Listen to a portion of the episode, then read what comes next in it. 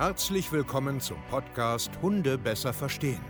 Wir wollen hier authentisch und ehrlich unser Wissen vermitteln, damit euer Leben mit Hund wieder harmonischer wird. Heutzutage gibt es mehr Informationen über Hunde als je zuvor.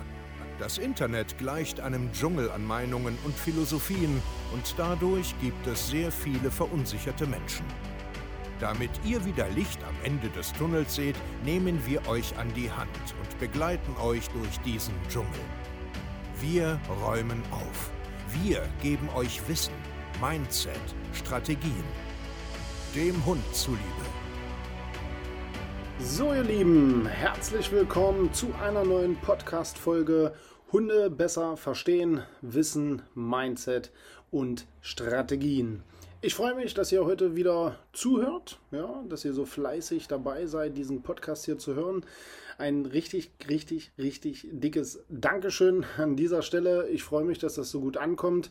Und heute möchte ich euch ja, einfach wieder einen kleinen Input mitgeben, um eure Hunde so ein Stück weit besser zu verstehen, um ja, Problemlösungen zu finden und ähm, Strategien vielleicht auch irgendwie mal zu überdenken. Also Strategien bedeutet bei mir, ähm, ja, gewisse Trainingsschritte einfach vielleicht mal zu hinterfragen und mal zu gucken, was können wir denn sonst machen, weil das irgendwie nicht funktioniert, weil ich stagniere oder wie auch immer.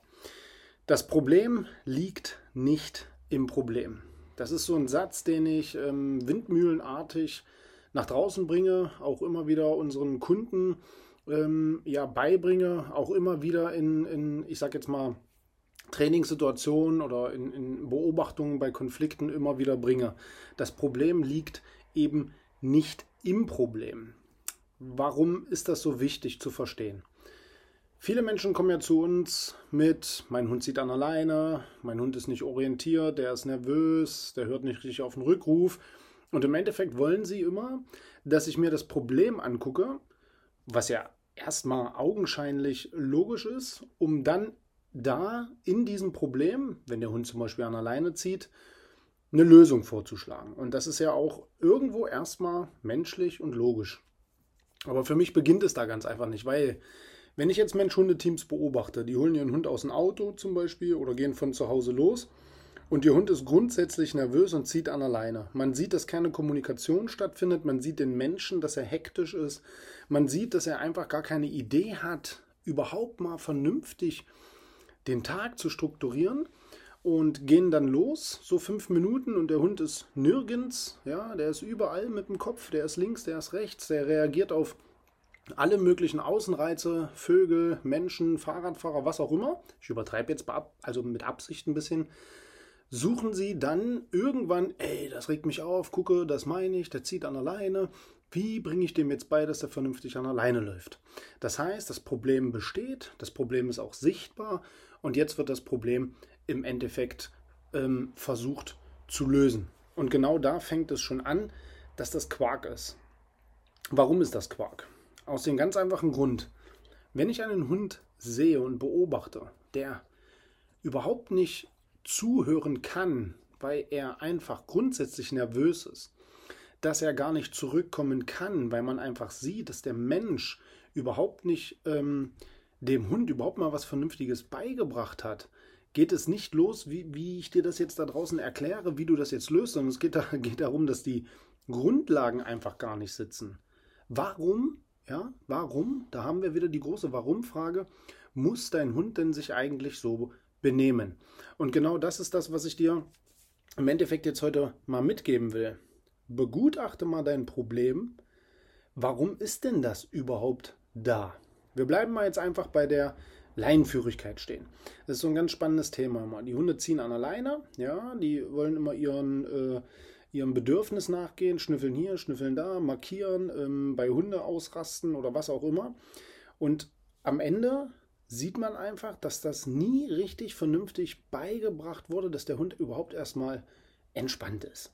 Und da fängt es für mich immer an, weil ich sehe die Probleme immer nicht im Problem, sondern erstmal in der Grundlage, zu Hause. Bist du als Mensch überhaupt in der Lage, dass dein Hund überhaupt erstmal ruhig ist? Hast du ihm beigebracht, dass er mal seine Gegend wahrnehmen kann? Hast du ihm beigebracht, dass er dich als Mensch überhaupt wichtig empfindet? Egal, ob jetzt auf der positiven Ebene oder auf der Respektebene.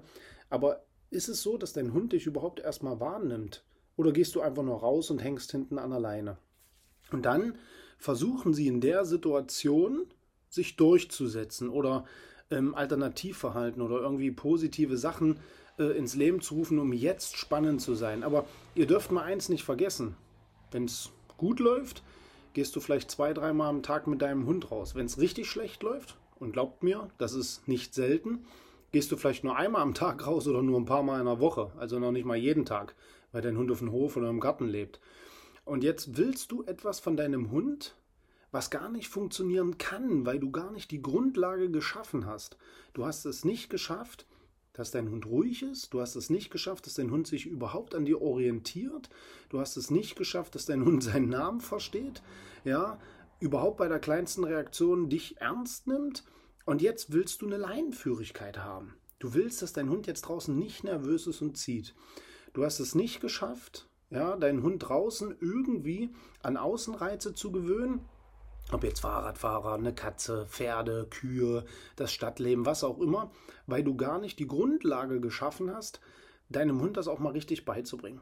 Und da ist im Endeffekt das ganz große Problem. Nehmen wir mal auch so ein, so ein, so ein Beispiel ähm, in der Kindererziehung. Also ich habe eine sehr schlechte Kindheit gehabt, ja, also in Anführungsstrichen, jetzt das braucht man jetzt nicht bewerten, aber ich weiß halt, wie es ist. Ich war kein einfaches Kind und ähm, ich habe selbst meine Erfahrung draußen gesucht. Also draußen auf der Straße, bei meinen Freunden, habe ich selber meine Erfahrung gesucht, weil zu Hause bei mir etwas nicht so richtig funktioniert hat. Nehmen wir jetzt mal ein Beispiel. Es ist ein 13-, 14-jähriger Junge, der pubertierend ist und ähm, nicht weiß, wo er hingehört, wo die Basis zu Hause einfach nicht stimmt. Es gibt keinen richtigen sicheren Ort, es gibt keine richtige Orientierungspunkte von, von ähm, was weiß ich jetzt, Mama oder Papa. Es ist, es ist einfach nicht da und man fühlt sich wie in so einem luftleeren Raum. Und dann sucht man seine Grenzen selbst in seiner jugendlichen Clique, also draußen auf der Straße, in der Schule, in irgendeinem Verein und man versucht selber klarzukommen mit der Welt. Ja, man ist irgendwie ähm, sozial nicht richtig fähig, sich ähm, anzupassen, in Anführungsstrichen. Und dann kommt irgendjemand und will dir dann erklären, wie das Leben hier funktioniert. Und sagt dann ganz einfach, hey, du, benimm dich hier mal nicht so. Hab mal nicht so eine große Klappe gegenüber Erwachsenen. Ja, benimm dich mal ein bisschen. Oder was weiß ich, pöbel hier nicht rum. Oder sei mal nicht so hektisch. Oder sei mal nicht so unhöflich. Wo soll es denn aber herkommen? Es, es macht doch keinen Sinn, einen 13-jährigen Jungen, jetzt übertrieben, jetzt in der Situation, wo er sich nicht benimmt, zu erklären, wie die Welt hier läuft. Wenn er zehn Jahre vorher nichts Vernünftiges gelernt hat, ja, aus dem Elternhaus raus, weil er nicht beigebracht bekommen hat, wie man sich vernünftig benimmt, wie man höflich ist, wie man Respekt zeigt, wie man vielleicht mal seine Sprache überdenkt und nicht immer so cool tut und hier auf die Kacke haut. Und genau darum geht es. Es, es fehlt eine Grundlage. Und es macht keinen Sinn, in dem Problem jetzt dem 13-Jährigen irgendwie etwas zu erzählen, wie es richtig geht, weil der, der kann es einfach grundsätzlich gar nicht verstehen, weil der Horizont und die Welt aus seinem Blickwinkel, das macht gerade keinen Sinn, dass, dass, dass ich was von dem will. Versteht ihr, was ich meine, was ich euch sagen will? Ich sehe immer wieder Mensch-Hunde-Teams, die bei mir vorstellig werden mit ihrem Problem und das Problem jetzt lösen wollen. Und ich gucke dann immer aus einem ganz anderen Blickwinkel und, und, und schaue dann ganz einfach mal so, haben die Menschen überhaupt Einfluss zu Hause? Können die ihren Hund überhaupt im Garten steuern? Wenn Besuch kommt, der Postbote, draußen jemand am Garten langläuft und all das können sie gar nicht bewältigen. Der Hund nimmt sie gar nicht wahr. Aber draußen in der Laienführigkeit, da wollen sie plötzlich, dass der Hund ähm, sie wahrnimmt, dass er plötzlich vernünftig läuft, dass er ruhig ist und an einer lockeren Leine läuft. Die Grundlage ist aber gar nicht da. Der Hund kann das gar nicht leisten. Und deswegen finde ich es ähm, spannend, diesen Blickwinkel euch ein Stück weit beizubringen. Guckt doch erstmal, warum muss dein Hund sich so benehmen, wie er sich benimmt? Frag dich mal, hast du alles dafür getan, dass er das nicht tut? Hast du wirklich ein Verständnis dafür, wen du an der Leine hast? Hast du mal darüber nachgedacht, was das für eine Rasse ist, was er für ein genetisches Programm mitbringt, in was für eine Altersphase er gerade ist, wie viel du eigentlich ähm, investierst im Training, um ihm irgendetwas beizubringen? Oder willst du einfach nur etwas, weil es jetzt gerade unbequem ist? Und deswegen sage ich immer wieder, das Problem liegt nicht im Problem. Und von diesem Weg gehe ich auch nicht mehr ab, weil ich möchte es erreichen, dass die Hunde viel besser verstanden werden, dass sie das nicht mit Absicht tun. Und zum Abschluss noch ein Satz. Alles, was dein Hund gerade tut, was dir widerspricht, was du als Problemverhalten siehst, tut dein Hund nur, weil er glaubt, dass das so völlig in Ordnung ist. Dein Hund macht nichts mit Absicht, um dich zu ärgern oder blöd zu sein, sondern er macht das nur, weil er glaubt, das ist in Ordnung so. Und deswegen freue ich mich, wenn du darüber vielleicht mal ein Stück weit nachdenkst, einen anderen Blickwinkel vielleicht kriegst. Und wenn du es nicht schaffst, ist das nicht schlimm, weil dafür sind wir da.